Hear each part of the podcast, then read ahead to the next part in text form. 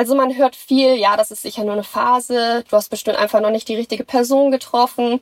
Äh, hattest du überhaupt schon mal Sex? Woher willst du das überhaupt wissen? Anna ist asexuell. Und wie vielen Menschen, die nicht der heterosexuellen Norm entsprechen, begegnen ihr viele Vorurteile und Missverständnisse. Aber wie ist es denn wirklich für sie, so ein Leben ohne sexuelle Anziehung zu anderen Menschen? Und wie akzeptiert ist Asexualität mittlerweile in unserer Gesellschaft? Darum geht's heute in unserer Themenwoche zum Pride Month. Ich bin Charlotte Thielmann. Hi.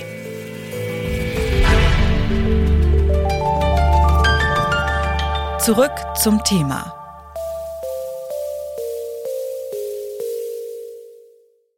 Wie viele Menschen in Deutschland asexuell sind, dazu gibt es keine genauen Zahlen. Schätzungen gehen von rund ein bis zwei Prozent der Bevölkerung aus. Tatsächlich könnten es auch sehr viel mehr sein. Denn noch immer ist Asexualität als sexuelle Orientierung ziemlich unbekannt. Anna, die eigentlich anders heißt, hat sich auch erst mit 21 als asexuell identifiziert. Man kann sich da ja einiges zu denken und ich dachte, das sind bestimmt abstinente Personen, vielleicht Nonnen oder so und habe das dann auch erstmal irgendwie ganz falsch abgespeichert, mich gar nicht mehr damit befasst und ein paar Monate später habe ich dann auf YouTube tatsächlich ein Interview einer asexuellen Person gesehen, habe mir das angeschaut, äh, sie hat ein bisschen über ihr Leben geredet, ähm, über ihre Lebensrealität und äh, da hat's halt sofort Klick bei mir gemacht. Also ich wusste nach 30 Sekunden, oh Gott, das ist ja, als würde sie mein Leben beschreiben. Das passt ja alles eins zu eins zu mir. Ähm, genau die Erfahrung habe ich auch gemacht. Und äh, ja, das hat dann erstmal so für ein paar Tage oder Wochen mein Leben ganz schön auf den Kopf gestellt, weil mit 21 dachte ich natürlich, ja, meine Sexualität, mein Leben, ich habe das alles voll im Griff, ich weiß, wer ich bin. Asexuelle Menschen haben keinen Sex, die haben keine Beziehung, die verlieben sich nicht. Dieses Bild von Asexualität, das ist immer noch weit verbreitet. Bei Anna selbst ist das ganz anders. Sie lebt seit sieben Jahren in einer monogamen Beziehung und bald heiraten die beiden. Manche asexuellen Menschen verlieben sich und haben das Bedürfnis nach einer Partnerschaft, andere nicht. Und manche wollen auch Sex haben, auch wenn sie sich zu anderen Personen nicht sexuell hingezogen fühlen. Also das Spektrum ist ja unfassbar breit. Äh, nur weil eine Frau schon mal eine Frau geküsst hat, ist sie nicht gleich lesbisch. Und das ist eben auch bei asexuellen Personen. Nur weil sie abstinent leben oder noch nie Sex hatten oder eben auch ganz viel Sex haben, hat das keinen Rückschluss auf die Asexualität zu tun, weil die definiert sich ja wirklich nur, verspüre ich sexuelle Anziehung anderen Personen gegenüber. Also zum Beispiel äh, die meisten asexuellen Personen, wenn die am Strand sitzen und ganz viele leicht bekleidete Personen rumlaufen, können die sagen, äh, ja, äh, die hat super schöne Haare, die Person, oder die hat eine tolle Figur oder sieht hübsch aus, schicker Bikini, aber die spüren dabei nichts. Also für uns wäre es gleich, ob da jetzt ein süßes Kätzchen herläuft oder eben eine schöne Frau. In der Wissenschaft wurde Asexualität lange als psychische Störung klassifiziert oder als Störung des Hormonhaushalts abgetan. Das hat sich mittlerweile geändert, sagt die Sexualpsychologin Vivian Jückstock. Es gibt Störungen der Sexualität, die sich auf das Lustempfinden auswirken, also ein vermindertes sexuelles Lusterleben und vermindertes sexuelles Interesse, was als Störung klassifiziert werden kann, was behandelt werden kann. Da, äh, das ist sehr klar zu unterscheiden von Asexualität, weil es da bedeutet, dass erstens ein großer Leidensdruck vorliegt, zweitens, dass bestimmte Krankheitskriterien erfüllt sein müssen, nämlich dass früher sehr wohl sexuelles Verlangen da war, was dann nachgelassen hat. Also Asexualität ist nichts Krankhaftes. Es ist einfach eine Ausprägung von Sexualität und es gibt eben viele verschiedene Ausprägungen von Sexualität. Vermindertes sexuelles Verlangen kann als eine ähm, Erkrankung oder Störung behandelt werden, wenn bestimmte Voraussetzungen vorliegen. Als Psychotherapeutin behandelt Vivian Jückstock auch Menschen, die sich als asexuell identifizieren.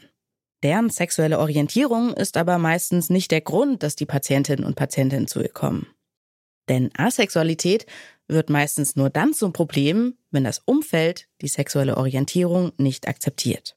Wenn Leidensdruck aufkommt, dann bezieht er sich meistens auf diese Bereiche, dass, äh, dass es auf Unverständnis stößt, wenn sie darüber berichten oder dass, dass sie belächelt werden, dass es nicht ernst genommen wird, dass es als erklärungswürdig wahrgenommen wird von ihrem Umfeld. Äh, und das ist häufig dann was, was zu Nachdenken, manchmal auch zu Kummer führt. Das Gefühl, sich für die eigene sexuelle Orientierung rechtfertigen zu müssen, das kennt auch Anna. Ich persönlich überlege mir wirklich fünfmal, ob ich das jetzt einer Person sagen werde oder nicht. Man ist halt viel mit Vorurteilen konfrontiert und viele wollen dann auch eben die intimsten Details aus der Beziehung wissen, weil sie das nicht so richtig äh, verstehen können. Und ähm, gerade in einer Beziehung zieht man ja dann nicht nur seine Lebensrealität rein, sondern gleichzeitig auch die des Partners oder der Partnerin oder der Partnerperson. Und ähm, ja, das ist dann immer ein bisschen schwieriger, weil man hat schon immer den Rechtfertigungsdruck, weil die Normalität in Anführungsstrichen ist ja die, dass man viel Sex hat. Mhm. Was sind denn so die Vorurteile, die dir da begegnen? ja, so das typische Vorurteil ist schon die alte Katzenlady irgendwie, die für immer allein ist. Und man wird dann häufig auch mitleidend angeschaut, so, ach, dann kannst du ja gar kein glückliches Leben haben, wenn du für immer alleine bist und keinen Sex willst. Wo wir ja gerade schon etabliert haben, dass eben äh, das Sexualverhalten komplett unterschiedlich, also zu trennen ist von der Asexualität selber. Es gibt ja viele verschiedene Gründe, auch Sex zu haben. Kinderwunsch zum Beispiel. Oder einfach, weil man sich nah, also näher der Person fühlen möchte oder Zeit mit der verbringen möchte. Ähm, und ja, also die Asexualität hat da zwar schon einen Einfluss drauf, aber ähm, bestimmt das eben nicht. Jetzt gibt es ja eine Community, LGBTQIA, und das A in dieser Community steht für Asexualität. Wie ist denn dein Eindruck? Wie akzeptiert ist denn Asexualität eben in dieser Community? Ich persönlich habe gar keine negativen Erfahrungen gemacht. Ich wurde immer mit offenen Armen willkommen und ähm, ja, es wird auch anerkannt, dass wir ähnliche Diskriminierungserfahrungen beziehungsweise ähnliche Phrasen mit das ist doch nur eine Phase hören wie eben die anderen Sexualitäten. Aber aus der Community hört man eben schon, dass ähm, manchmal Personen eben nicht so willkommen äh, angenommen werden und dann ja, Phrasen fallen wie keine Sexualität äh, hat ja nichts mit LGBTQIA plus zu tun, ähm, das ist nicht queer, ihr habt halt keine Sexualität, so Sachen. Ähm, aber ich glaube, das nimmt ab auch alleine schon durch die zunehmende Sichtbarkeit. Aber persönlich negative Erfahrungen habe ich nicht gemacht.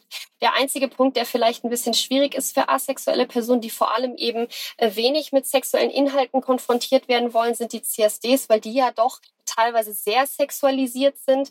Und das sind natürlich schwierige Spaces für manche asexuelle Personen. Und dahingehend findet man vielleicht auf manchen CSDs weniger asexuelle Personen als auf anderen. Asexualität ist eine sexuelle Orientierung wie Homo, Bi oder Heterosexualität auch. Und die eine Form von Asexualität, die gibt es auch gar nicht. Viele asexuelle Menschen haben aber immer noch damit zu kämpfen, dass ihr Umfeld sie nicht versteht. Damit Asexualität gesellschaftlich akzeptierter wird, wünscht sich Anna mehr mediale Sichtbarkeit. Das würde auf jeden Fall äh, deutlich helfen, dass sich auch einfach mehr Personen damit identifizieren, weil ich glaube, ein großes Problem ist immer noch, ähm, dass viele Personen, die wahrscheinlich asexuell sind, einfach den Begriff überhaupt nicht kennen und sich dementsprechend auch gar nicht damit identifizieren können.